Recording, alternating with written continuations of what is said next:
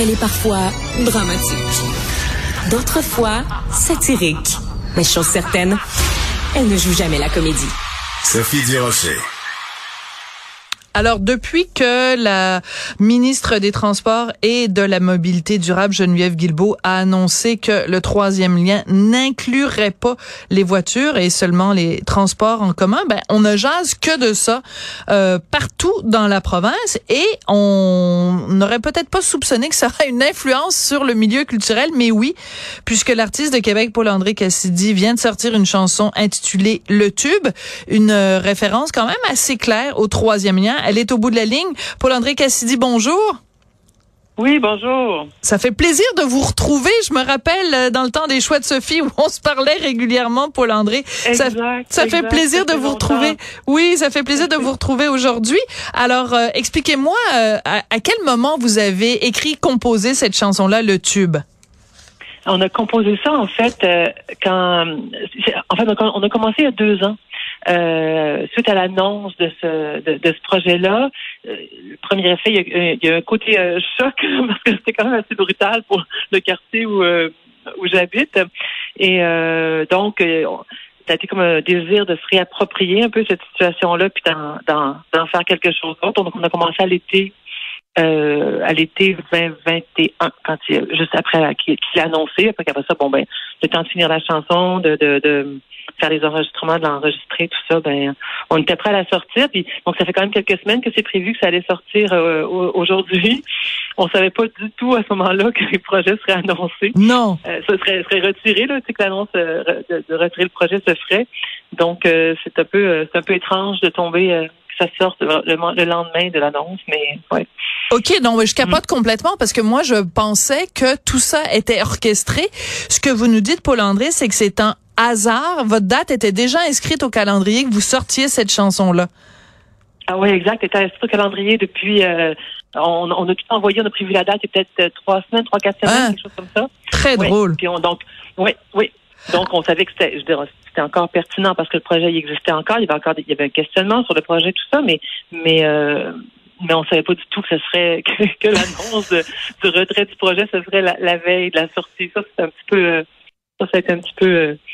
Fait que ça nous a surpris, ça nous a surpris aussi, ça nous a réjoui aussi. Ça fait que ça sûr que ça nous euh, ça, nous donne un peu le cœur à la fête là, en sortant la chanson. Bien sûr. Alors on va en écouter euh, un extrait de la chanson euh, et je veux que vous m'expliquiez après parce que c'est une chanson qui est très poétique. Évidemment, vous vous faites pas une description plate là, de du troisième lien. Donc il y a plein de références et de métaphores. Donc on en écoute un extrait. Vous nous l'expliquerez après. D'accord. Ressort encore dès demain de ce trou pour me troubler sans fin. Viens remonter ma bretelle et planter le décor sur le champ. La fumée donne des ailes sous les vents grisants. Alors, le trou qui trouble, ça, je, je vous avoue, euh, Paul-André, que je trouve ça très finement amené parce que vous aviez une crainte pour le quartier où vous habitez. Alors, dans quel quartier vous habitez d'abord? Moi, j'habite dans, j'habite aux frontières de Saint-Roch, dans, dans le Vieux-Québec, mais aux frontières de Saint-Roch, donc à côté de l'îlot Fleury, qui est un, qui est l'endroit où où une des sorties du tunnel devait se faire. Donc, c'est vraiment euh, tout près des bretelles de l'autoroute qui sont là. Donc, c'est vraiment l'endroit où, le, où le, le, tunnel devait sortir. En fait, quoi, il y avait une sortie qui devait se faire à, à Expo-Cité, donc plus, euh, plus vers le centre Vidéotron. Il y avait une sortie euh, au centre-ville qui devait se faire à côté de chez nous, vraiment. Alors j'ai j'ai noté donc dans l'image du trou qui trouble, j'avoue que c'est très bien amené. Vous dites remonter la bretelle, donc une bretelle d'autoroute aussi. Donc en fait votre crainte par rapport au troisième lien, c'était quoi exactement? Mais ben, en fait c'est un projet. Je veux dire, euh, moi j'habite au centre-ville, donc c'est un, le fait d'ajouter beaucoup, beaucoup de, de, de, voitures dans le quartier pouvait être vraiment problématique, mais aussi, j'habite à côté des, de, l'autoroute du Montmorency, oui. donc euh, il y, a une espèce de... On dirait que je suis vraiment en face des cicatrices de, de, développement qui, qui s'est fait il y a 50 ans, qui n'a pas nécessairement été euh, une grande réussite. Euh, puis j'avais une crainte aussi parce que beaucoup de gens disaient c'est trop gros, ça pourra pas se faire, mais si on avait dit il y a 50 ans faire ah raser un quartier pour faire entrer des bretelles qui mènent nulle part dans une falaise, c'est trop gros, ça peut pas se faire. on aurait fait oui, oui, effectivement, présenter comme ça, ça peut pas se faire, mais pourtant ça s'est fait. Je comprends. J'étais vraiment en phase de, de, de mais je, suis toujours en phase de trace que certaines choses qui semblent pas très raisonnables peuvent se faire. Et ça a déjà, ça a déjà paru une bonne idée, ça s'est fait. donc, euh, donc, euh, c'est, il y avait donc l'inquiétude, elle était là. Moi, j'habite dans le quartier.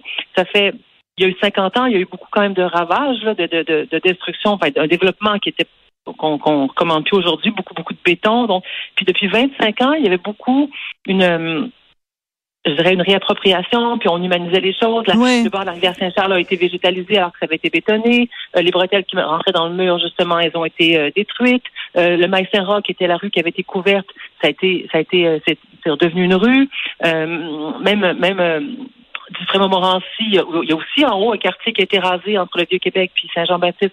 Ben, ils ont essayé de rendre ça un peu, un petit peu moins hostile, donc c'est un peu plus de, de, rendre ça plus plus fréquentable pour euh, pour les humains qui habitent là qui, qui passent par là.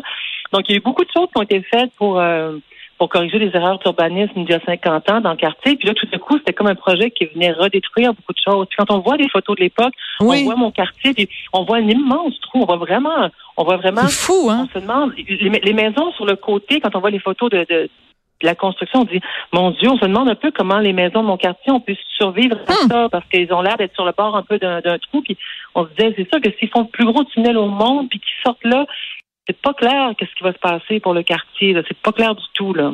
Mais hmm. pas seulement le plus gros tunnel au monde, Paul André Cassidy, ça prenait le plus grand tunnelier au monde pour faire le plus grand tunnel au monde. C'est que c'est absolument hallucinant euh, à quel point on nous a parlé de ce projet-là comme pharaonique. Et j'imagine que pour vous qui habitez le quartier, vous nous avez parlé tout à l'heure des cicatrices du développement qui avaient été euh, laissées euh, il, y a, il y a 50 ans. Vous aviez peur, j'imagine, que les nouvelles cicatrices soient pires que les anciennes. Ah oui, clairement. Clairement. Puis j'ai l'impression que c'est un quartier, je justement, il y a des choses à, retisser. L'endroit où vous voulez faire ça, c'est un endroit qui pourrait, qui a, je pense, un haut potentiel pour être euh, réoccupé, là, puis être retissé du lien entre différents quartiers. Puis donc, je, me dis, c'est fou, là, on, ça fait 25 ans qu'on corrige les erreurs, puis on va, on va, on va faire pire. C'était c'est un peu terrifiant. Ouais. C'est un peu terrifiant. Puis c'est pour ça qu'on a voulu faire quelque chose. On a voulu justement, on s'est dit, euh, euh on a essayé d'aborder ça d'une façon qui pouvait qui pouvait passer le temps aussi, là, donc qui n'était pas euh, c'était pas euh, trop daté? Ben oui, mais aussi donc de dire, tu sais justement, on, on, on, on est allé vers, euh, vers, vers du sarcasme, on n'est pas allé vers une dénonciation directe. On voulait que ce qui existe là-dedans puisse comme dépasser ce projet-là. À quelque part, on espérait quand même que la chanson puisse vivre plus longtemps que le projet, parce qu'on espérait qu'il soit abandonné un jour. Donc, il fallait, que la chanson, elle, elle, ait une forme de pertinence plus longue que ça. Donc, elle, parle du troisième lien, mais elle parle aussi beaucoup de tout ce qui est étalement urbain. C'est vrai. On, on va s'étendre, on va s'étendre sans fin. On va, on va abreuver nos artères. Euh, tu sais, euh, mais en même temps, il y a le fleuve qui va, qui va, qui va tous nous enterrer finalement. donc, donc on, on a essayé de jouer sur, sur, tous les enjeux qui sont euh, que, ben, le, troisième était aussi beaucoup un reflet hein, de, de, certains de ces enjeux-là, de ces préoccupations-là. Il y a beaucoup de gens qui s'y opposaient parce qu'effectivement, il faut, faut réfléchir à, à ce qu'on fait, puis qu'on voit bien que les, limites du de, de, l'étalement urbain puis du mode de vie qu'on a actuellement. Donc, c'est un petit peu ça qu'on essayait de d'aller vers, vers, vers plus large, vers plus loin, puis vers autre chose. Donc, euh, hmm. donc, mais, mais tout est là effectivement. Les, effectivement, on, a beaucoup ri en même temps parce qu'effectivement, ben quand on quand, quand OK, vient remonter ma bretelle et planter le décor. J'adore. On a tellement ri, on a ri. Là, je veux dire, c'est parce que toujours en jouant sur l'ambiguïté, donc c'est euh, comme une démarche de séduction. Donc elle est très contente de ça, mais en même temps, c'est quelque chose qui qui fonctionnent pas, qui les mènent à, qui les mènent à leur perte justement.